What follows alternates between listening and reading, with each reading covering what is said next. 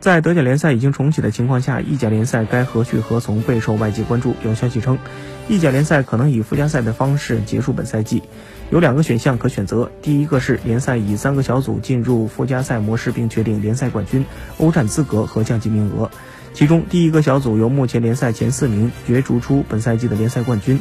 第二个是意甲二十支球队基于目前的排名进行两个模块的比赛，排名前十二位的球队以意大利杯模式的比赛方式角逐出冠军和欧战资格，